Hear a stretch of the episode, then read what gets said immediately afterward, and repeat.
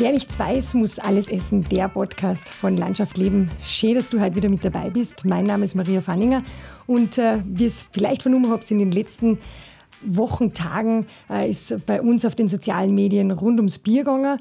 Und äh, dazu zum Thema Bier, das was ja unser erstes äh, verarbeitetes Lebensmittel war, was wir recherchiert haben und äh, auf unserer Webseite veröffentlicht haben, ähm, habe ich heute äh, Josef Rieberer da von der Murauer Brauerei. Voll schön, dass du da bist. Ja, danke schön, Maria, für die Einladung. Hat mir sehr viel Spaß gemacht, haben steirischen Mutter sozusagen über den Zöckpass ins Enster zum Fahren. Wunderbares Wetter. Wow. Freue mich sehr auf das Gespräch. Ja. Ah, schön. Ja, es wirkt da ist immer, immer wieder Erlebnis da drüber mhm. fahren. Sehr schön. Ähm, starte gleich mit einem ganz äh, witzigen Teil eigentlich äh, los. Wir Österreicher sind ja Vize-Weltmeister äh, im Biertrinken, also gleich hinter Tschechien äh, die zweitmeist biertrinkende äh, Nation. Was, warum trinken wir so gern Bier und was mögen wir am Bier so gern, wir Österreicher? Na, ich denke, Bier ist sowieso in Mitteleuropa äh, ein Schwerpunkt der Trinkkultur. Es ist ja in Europa entstanden, nicht wie irrtümlich gemeint in Ägypten oder sonst wo. Es gibt überall Urwurzeln von Bier, weil Bier kann überall erzeugt werden. Aber ich glaube, äh, unsere Essens- und Trinkkultur in Mitteleuropa vor allem, äh, für das ist das Bier absolut passend. Ein idealer Begleiter, äh, ideales, auch isotonisches Getränk, wenn man sagen kann. Aber wir sind alle mit einem, mit einem Bier groß geworden. Ich kann mich selber erinnern, als, als elfjähriger Bub habe ich das erste Mal Berührung mit Alkohol gehabt, indem ich den, den Schaum von meinem Vater sein Bierglas trinken habe dürfen.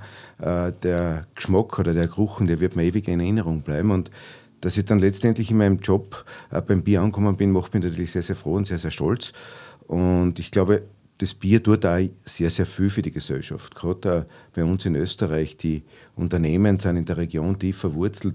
Äh, viele unserer Biermarken tragen den Stadtnamen oder den Ortsnamen in ihrem Markenbild und nicht den Besitzernamen. Mhm. Und das spricht dafür, dass Bier einfach Heimat hat und in Österreich ganz besonders gern daheim ist und äh, die Österreicher das natürlich auch gern nehmen. Mhm. Da sind wir schon ein bisschen markenaffin. Mhm. Das heißt, wir sind da, die, die Region, wo man wohnt, das Bier, zu dem steht man eigentlich. Also das ist so, das merke ich halt auch als Salzburgerin, äh, ist, man, ist man da natürlich voll verwurzelt, auch was ich mit Stiegel Ziegelbier zum Beispiel und nachher zieht man in den Lungau, so wie ich, und heiratet dorthin, dann ist natürlich das Murauer Bier auch wieder das nächste, äh, wo man sich äh, zugehörig äh, fühlt da gibt es eine gewisse ja, Zugehörigkeit, die man dann nie so leicht hergibt, oder? Die gibt man ganz schwer her.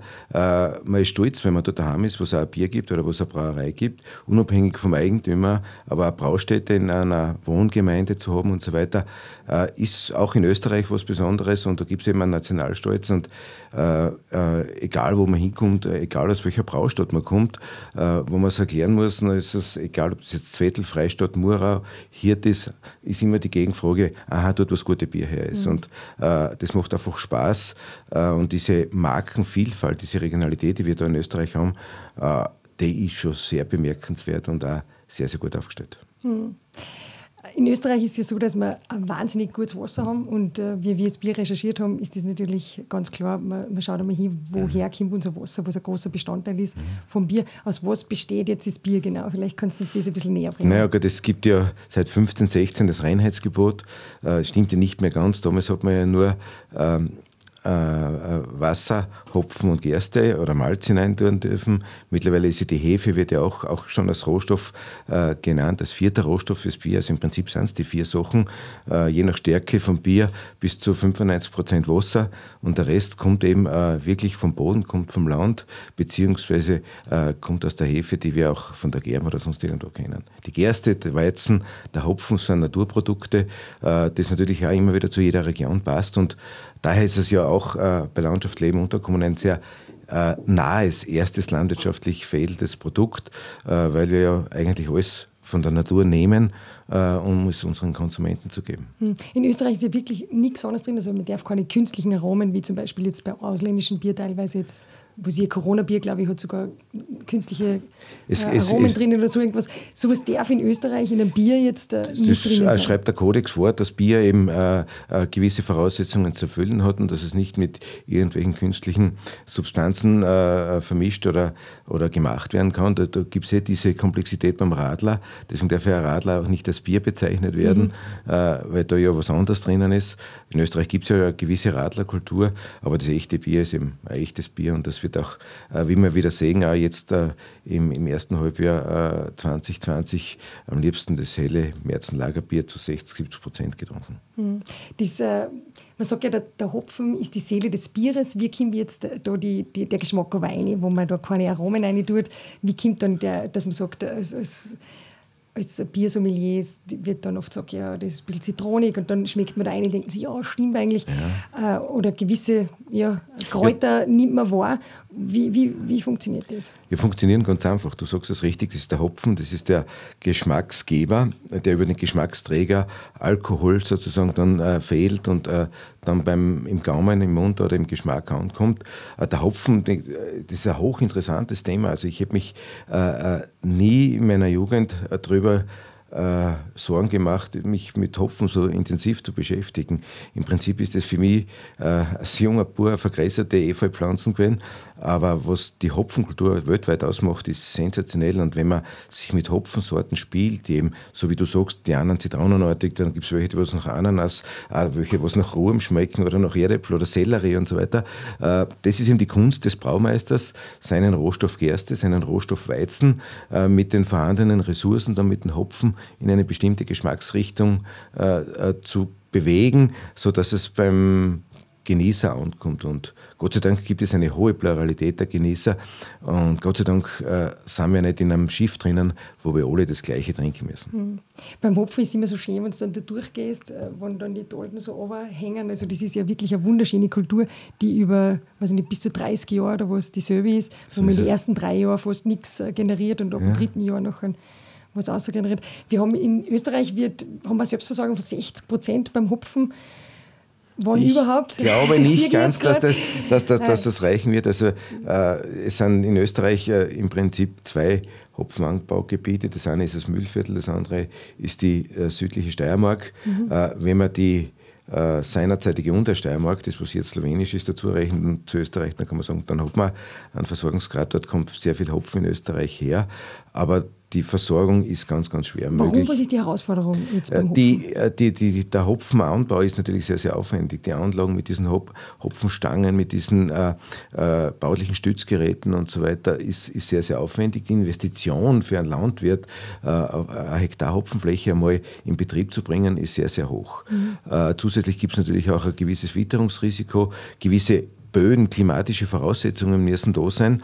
Deswegen gibt es ja auch so ganz typische Hopfenanbaugebiete äh, weltweit. Eben das Mühlviertel ist geeignet, die Südsteiermark da am Leutschach unten äh, und vor allem die, äh, der Bereich um Ingolstadt, die, die Hallertau, ist das größte zusammenhängende Hopfenanbaugebiet äh, der Welt und das kommt ja nicht von irgendwo her. Also es muss dort alles zusammenpassen, wenn man dort äh, durch die Dörfer, durch die Straßen, durch die Städte fährt.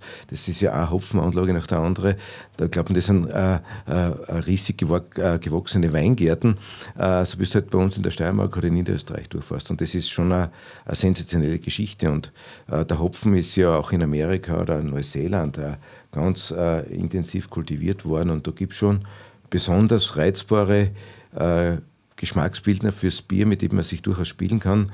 Nichtsdestotrotz bin ich heute halt ein sehr starker Verfechter von äh, regionalen Anbau und wir versuchen natürlich auch, so gut es geht, äh, unsere Hopfenmengen in Österreich zu beziehen. Mhm. Und wo wir es nicht aus Österreich beziehen, also diesen Restbereich, den was man da nicht selbst Der wird dann in Deutschland, also in, in Niederbayern. Ja. Mhm. Ähm, jetzt interessiert mich noch ganz spannend eigentlich, äh, wie, wie welcher Bier trinke ich zu welchem Essen? Jetzt ist die Grillsaison, ich denke mir voll oft, okay, jetzt äh, habe ich da verschiedene äh, Biersorten, weiß natürlich, was mir am besten schmeckt.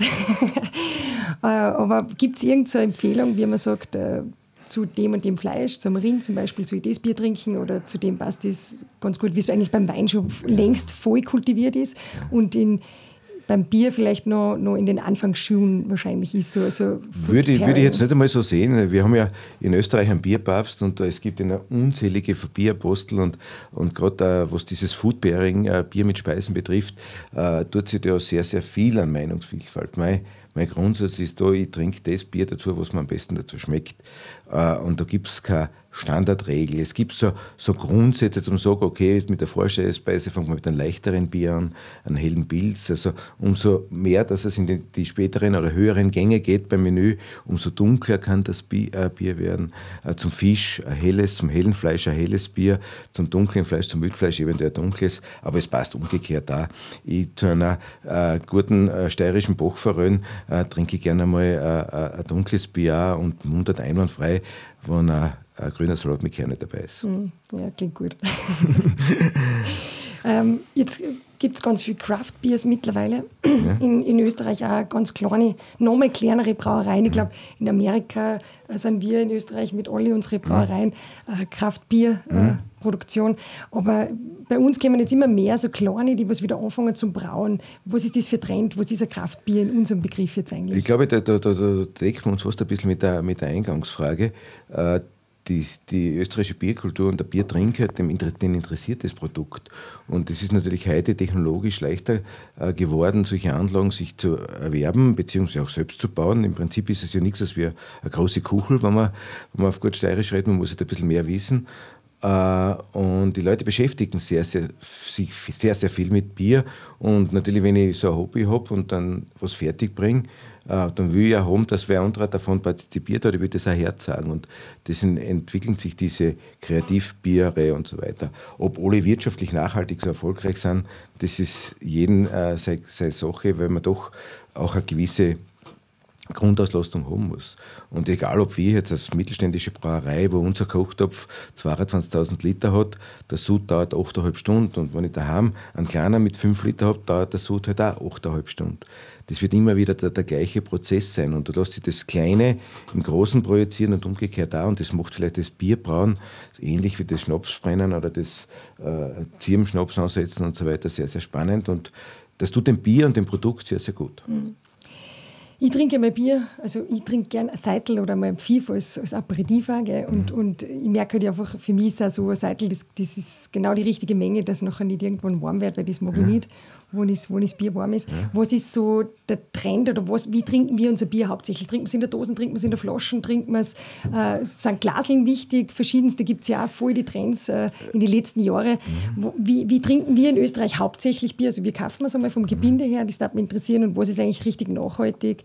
Glas, Dosen, was, was ist besser? Gut, äh, das ist natürlich auch immer zeitspannen- oder epochenabhängig. Äh, grundsätzlich, wo konsumiere ich mein Bier? Wenn ich die, in die Gastronomie gehe, ist ein Glas eigentlich Grund, Grundvoraussetzung. Also ich gehe zu einem Kiosk oder mhm. zu, zu, einem Würstelstandel, äh, wo die Flasche äh, da ist. Aber die letzten Monate haben uns schon massiv gezeigt, äh, dass es eine enorme Entwicklung zur Flasche noch nahe, die Gastronomie hat es nicht gegeben, äh, gegeben hat. Äh, das Flaschenbier trinken, das Baustellenbier, das ist irgendwie Usis und ist zur Kultur geworden. Und durch die Möglichkeit der kleineren Flasche, äh, der 03er Flasche, die ich persönlich sehr bevorzuge, natürlich im Mehrweggebinde, äh, ist auch Frau zum Bier gekommen. Also ist auch eine, für eine Frau ist es dann auch äh, möglich, ein Seidelbier aus einer Flasche zu trinken, mhm. was bei einer halben ganz, ganz selten ist. Was ich sehr bedenklich finde, ist die Entwicklung der letzten Jahre. Gerade Bier ist ein Artikel, der sich in der Verpackung äh, jahrelang gewehrt hat gegen irgendwelche Einweggeschichten. Äh, eigentlich der Mehrwegartikel mhm. äh, seit Kindesbeinen an ist mit diesem äh, Pfandsystem, mit dem, diesem Drucktauschen mit der Kisten und, und was Gott was alles. Und wir merken schon einen, einen Trend zur Dose, der macht mir schon ein bisschen Sorgen.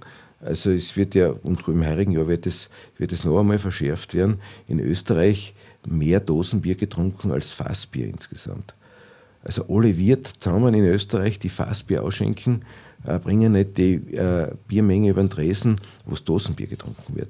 Das sind natürlich die urbanen Räume, die haben diesen, diese Transportproblematik, aber das macht man schon ein bisschen, ein bisschen bedenken, weil äh, Aludose, so gut sie auch vom Kühlen und Transport her ist, ist halt doch nicht das Bierkulturgebind Nummer eins. Hm. Wir haben das irgendwie gelernt, dass man, also wie ich jung war, hat man quasi die Aludosen total verpönt, also jetzt umwelttechnisch. Wie ist mit, der, mit, mit, mit dem Reinigen von den Mehrwegflaschen und so weiter? Wie ist das? Ist das nachhaltig? Es ist absolut, es ist absolut nachhaltig. Also das, also das kann ich voll unterschreiben. Unser Haus hat ja vor äh, einem Jahr eine neue Abfüll- und Waschanlage installiert im Ausmaß von 8 Millionen Euro um auch hier dies, diesen Reinigungsprozess nochmal zu optimieren, mhm. um Energie einzusparen, äh, um Wasser zu sparen, aber auch die Qualität äh, zu sichern. Und die heutigen technischen Anlagen, man möchte ähm, es nicht glauben, wir haben bis vor drei Jahren auch für die Reinigung äh, einer halben Liter Bierflasche, 500 Milliliter, also auch einen halben Liter äh, Wasser gebraucht. Äh, mit den neuen Anlagen, mit den neuen Effizienzen, mit den neuen Drücken braucht man nur mehr 140 Milliliter. Mhm. Also da, da, ist enorm viel möglich. Und äh, es gibt ja auch einen Druckschluss. Auch die Einwegflasche muss gewaschen werden.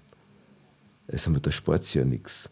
Weil wenn sie vom Werk kommt, kann keiner garantieren, äh, dass sie sauber kommt. Okay, ich muss die Einwegflasche genauso. Das heißt, ich da genauso einen Wasserbedarf. Genauso den gleichen Wasserbedarf als wie bei der Mehrwegflasche. Äh, äh, deswegen äh, bin ich, oder wir, unser Betrieb, wir sind ja der Mehrwerkagenter verpflichtet, äh, versuchen das absolut äh, der Vorreiterrolle zu sein. Wir, wir erleben das auch bei den Limonaden. Wir sind die, der einzige Limonadenproduzent Öster, Österreichs, der nur Mehrwegflaschen anbietet. Mhm. Und das hat jetzt einen Boom momentan, dass, ähm, dass wir uns das selber gar nicht vorstellen haben können. Früher haben wir immer geglaubt, wir gehen aus dem Markt mit Mehrweg und Gott sei Dank und ich denke, dass als Tiber Landschaft Leben auch ein wesentlicher Beitragstäter, positiver Beitragstäter, wenn man dieses Gesamtbewusstsein fördert, ist auch das Thema wieder sehr, sehr wichtig mhm. geworden. Ja, merkt man auf jeden Fall, dass sich die Menschen mhm. damit auseinandersetzen. Ähm, in den 80er Jahren war es noch so, dass man ungefähr den halben Bierkonsum, glaube ich, in der Gastronomie gehabt hat und den halben im Lebensmitteleinzelhandel. Ja. Also so, und jetzt hat sich das eigentlich vor Corona so in die Richtung äh, bewegt, in den letzten Jahrzehnten, muss man dann ja. schon sagen, äh, dass nur mehr ca. 30 Prozent äh, äh, ungefähr äh, in der Gastronomie, glaube ich, äh, konsumiert wird. Oder mhm.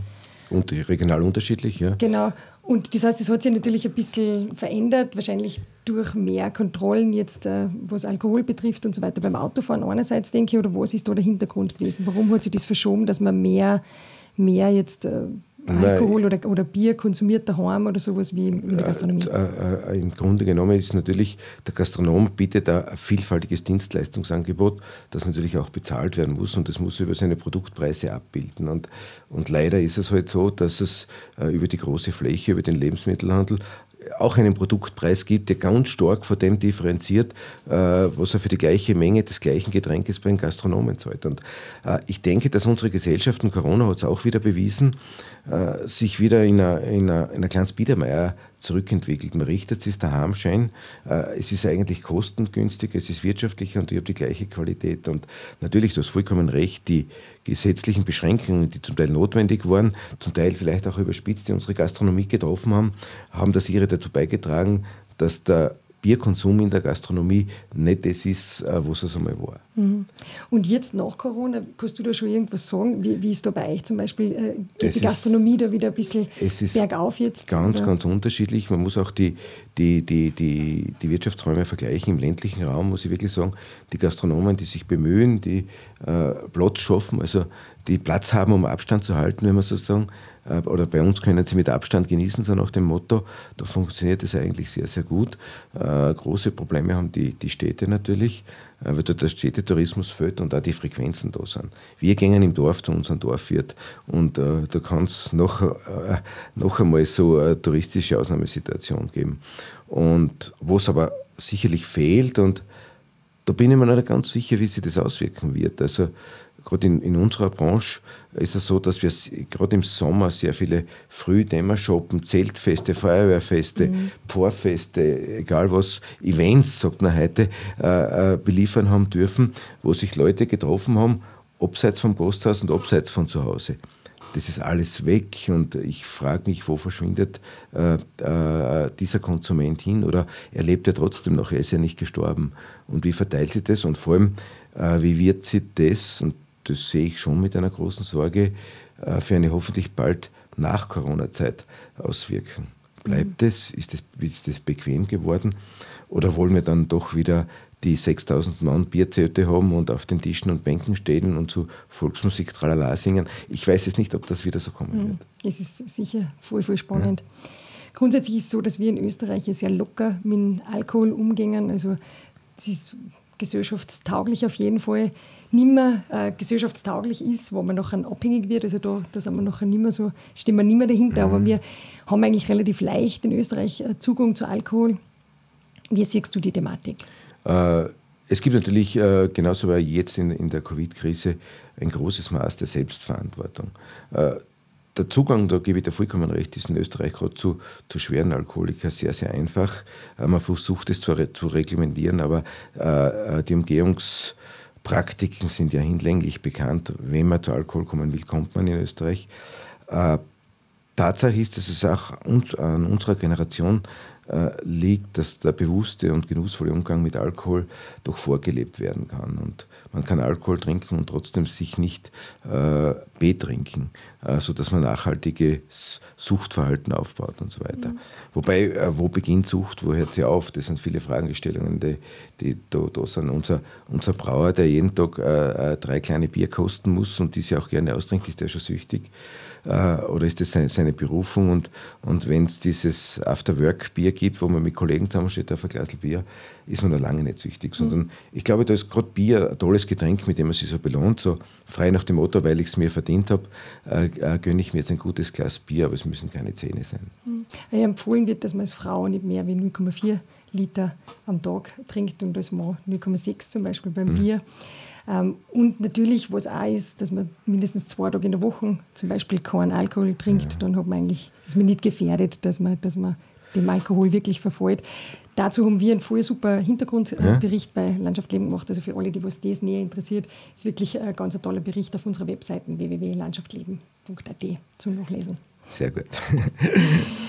ähm, in der Corona-Zeit habe ich auch vernommen, dass wirklich äh, teilweise Preise in, in, ja, ins Bodenlose gefallen sind unter anderem ist mir das natürlich aufgefallen äh, beim Bier. Also ich habe, glaube ich, das erste Mal eine Kiste um 10 Euro oder sowas äh, gesehen, eine Kiste Bier im Lebensmitteleinzelhandel, wo ich mir dachte, wow, das ist jetzt wirklich ein absoluter Tiefpunkt. Ich weiß, dass Bier als Frequenzbringer oft in den Lebensmitteleinzelhandel verwendet wird. Es ist sehr aktionslastig, also wir kaufen 60 Prozent unseres Bieres im Lebensmitteleinzelhandel äh, in Aktion, also da sind wir sehr affin. Mhm. Da sind wir, glaube ich, auch so, normalerweise äh, committen wir uns schon zu einem mhm. zu einem lokalen Bier oder zu, einem, äh, mhm. zu einer Marke. Aber wenn es dann in Aktion ist, dann macht man auch ab und zu mal einen, einen Seitenstep, weil man sagt, ja, jetzt lade ich paar Leute ein, nachher ist die mhm. gerade in Aktion, dann nehme ich die oder ich gehe dort hin, weil dort eine Bieraktion ist. Also man ist da sehr getrieben. Mhm. Ähm, wie war das für dich jetzt in Corona, nach Corona? Wie, wie, wie siehst du diesen Aktionitis? Ja, die Aktionspreisentwicklung der, der, letzten zehn Jahre sehe ich sehr, sehr bedenklich, weil äh, der wahrgenommene oder vom Konsumenten wahrgenommene Kaufpreis eines Produktes, welcher Kategorie auch immer, drückt ja auch den Wert des Produktes aus. Und mhm. äh, wenn ich ständig billiger werde, äh, äh komme ich schon fast in den Faktor Wertlosigkeit. Gell? Äh, wir versuchen uns alle als exklusive, äh, traditionelle Marken mit, ein, mit, einer hohen Wertschöpfung ähm, äh, zu präsentieren und verkaufen gleichzeitig das Bier zu Preisen wie vor ja, knapp 30 Jahren. Ich habe äh, in meinem Büro äh, ein Flugbeutel von einer Lebensmittelhandelsaktion aus dem Jahre 1992, bitte. Äh, und ihr werdet das äh, nicht alle kennen, was das heißt, in Schilling zu denken, aber damals hat die Kiste Bier in Aktion 154 Schilling gekostet. Das sind 11 Euro, bitte. Mhm. Jetzt grob gerechnet, äh, das ist 28 Jahre her. Wow. Ja. Das Bier kostet ja. heute, heute äh, gleich viel. Und das ist die Arbeitskraft, das, ist, das sind die Maschinen, die Technik. Es ist ja, ist ja alles teurer geworden. Und das betrachte ich schon mit Sorge. Und äh, wenn du Corona ansprichst, äh, habe ich dort äh, natürlich das mit noch mehr Sorge betrachtet, weil ja uns alle Vertriebswege weggebrochen sind. Es ist nur einer übrig geblieben. Das ist die große Lebensmittelhandelsfläche zur Versorgung der Konsumenten. Sie haben das auch sehr gut, sehr fleißig gemacht. Aber dadurch, dass natürlich alle auf den Markt gedrängt sind und diesen Vertriebskanal genutzt haben, äh, sind die Preise natürlich noch mehr in den Keller gegangen. Und da spielt sich halt ein, ein, großer internationaler Konzern mit seinem Markenklavier äh, wesentlich einfache Melodien als für eine regionale äh, Brauerei, die mittelständische Verantwortung trägt. Mhm. Das ja eigentlich eine Art Wertvernichtung fast, kann man sagen. Es ist ähnlich wie beim Fleisch. Beim Fleisch ist es auch so was der Frequenzbringer irgendwie mit Aktionen. Das ist immer schwierig, nachher natürlich zu einem Konsumenten zu sagen, du äh, Kauf nicht in Aktion, weil man sich eigentlich denkt, okay, kriegt die gute Qualität ja. zum billigen Preis, warum soll ich so dumm sein und da nicht zugreifen? So ist es. Und, aber äh, so wie Sie bei Landschaft leben, auch ähm, äh, immer wieder sagst, die billigen Preise von heute werden uns in der Zukunft teuer zu stehen kommen. Äh, das sollte uns immer mehr und immer öfter bewusst werden. Ich habe äh, gute Freunde aus der Jägerschaft und äh, bin begeisterter Wildspeisenverzehrer, wenn ich das sagen kann, zu einem guten Bier natürlich. Äh, und wenn man die Jäger jetzt sagen, was jetzt das Rehwild, also das Wildbrett für Preise hat, äh, dass ein belegter Kornspitz beim Biller teurer ist als wie ein Kilo Rehwild, dann äh, denke ich mir, hey, was passiert da in unserem Kaufverhalten, was, äh, was kommt auf uns zu? Mhm. Ein paar Lebensmittel halten ihren Preis wirklich, glaube ich, ganz gut. Ein paar werden einfach als Treiber für Marketingzwecke einfach hergenommen. So Sicher auch ist Bier wahrscheinlich Vor dabei. Bier, ja. Darum kann man eigentlich nur aufrufen, ja. dass man vielleicht nicht jeder Aktion nachrennt, sondern vielleicht einfach auch mal dem Lebensmittel wieder den Wert gibt. Das ist natürlich auch in Zeiten wie diesen, wo mhm. man einfach vielleicht äh, äh, gebeutelt ist von, von der Corona-Krise, mhm. nicht so einfach, dass man sich dann für das entscheidet. Mhm. Aber ähm, Absolut, ja. man soll vielleicht nicht immer gleich nachgeben, wo irgendwo irgendwer einen lauten, äh, niedrigen Preis mhm. äh, ausruft, dass man gleich da, da ja. hingeht. Weil verdienen dann sie noch eh woanders wahrscheinlich. Also ein billiges Bier und so alles, was du rundherum ja. kaufst, ist dann so wahrscheinlich ist es, wieder da eingerechnet, weil irgendwo werden sie es genau verdienen müssen.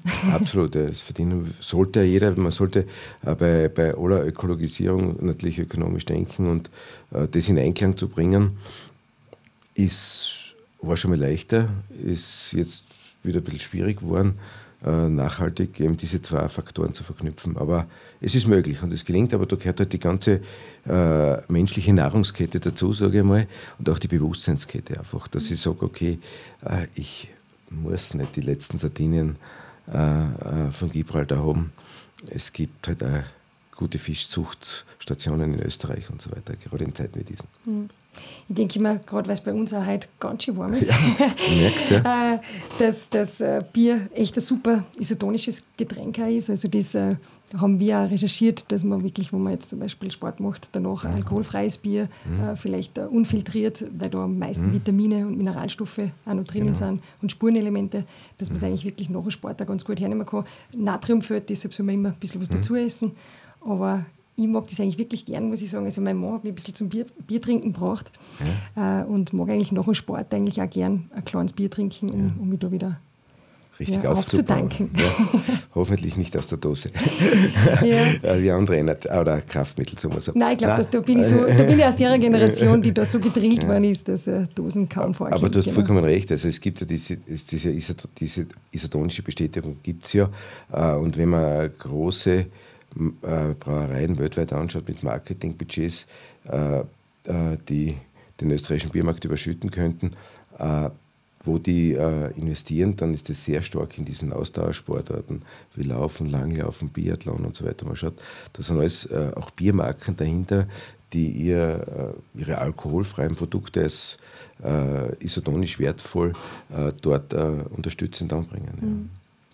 Also Fazit, ähm, lauf nicht jeder Aktion nach und Fazit vor allem bleib dein Bier treu, also schau, woher dein Bier mhm. kommt. Also das ist, glaube ich, auch ganz, ganz wichtig, ja. dass wir in Österreich eigentlich in unsere Brauereien, mhm. österreichischen äh, Biermarken auch wirklich mhm. Österreich drinnen haben. Ähm, wann nicht verfügbar, nachher natürlich auch uns vielleicht ein bisschen Hopfen bedienen aus dem ja. Ausland oder wo wir mal eine schlechte Ernte haben. So Aber grundsätzlich ist das einfach eine mhm. Entscheidung, äh, mhm. wo man sich auch für Österreich entscheidet. Mhm. Bier hat Heimat und Bier hat Identität und äh, man sieht ja, äh, wenn man in verschiedenen Regionen unterwegs ist, wie, wie die Konsumenten ihre Biermarken verteidigen. Das ist ja fast wie, ja. wie zwei Fanclubs bei, bei, auf dem Fußballplatz ab und zu. Also das Thema Bier ist immer streitbar, gell? welches das Beste ist und, und äh, welches man trinken muss und was man, was man gar nicht trinken kann. Ich sage mal für alle österreichischen Brauereien, dass sie überzeugt bin, dass sie alle einen ganz, ganz guten Job machen, sonst hätten sie am Markt einen Platz. Mhm. Ich glaube, jetzt wissen wir, welche Bier wir zwar jetzt äh, gleich aufmachen werden. Das freue ich mich jetzt schon wirklich. Ja. Prost und äh, Prost, ja. dass du mit dabei warst. Danke, danke dass danke. du da warst. Euch auch und alles Gute. Ja. Servus. Servus.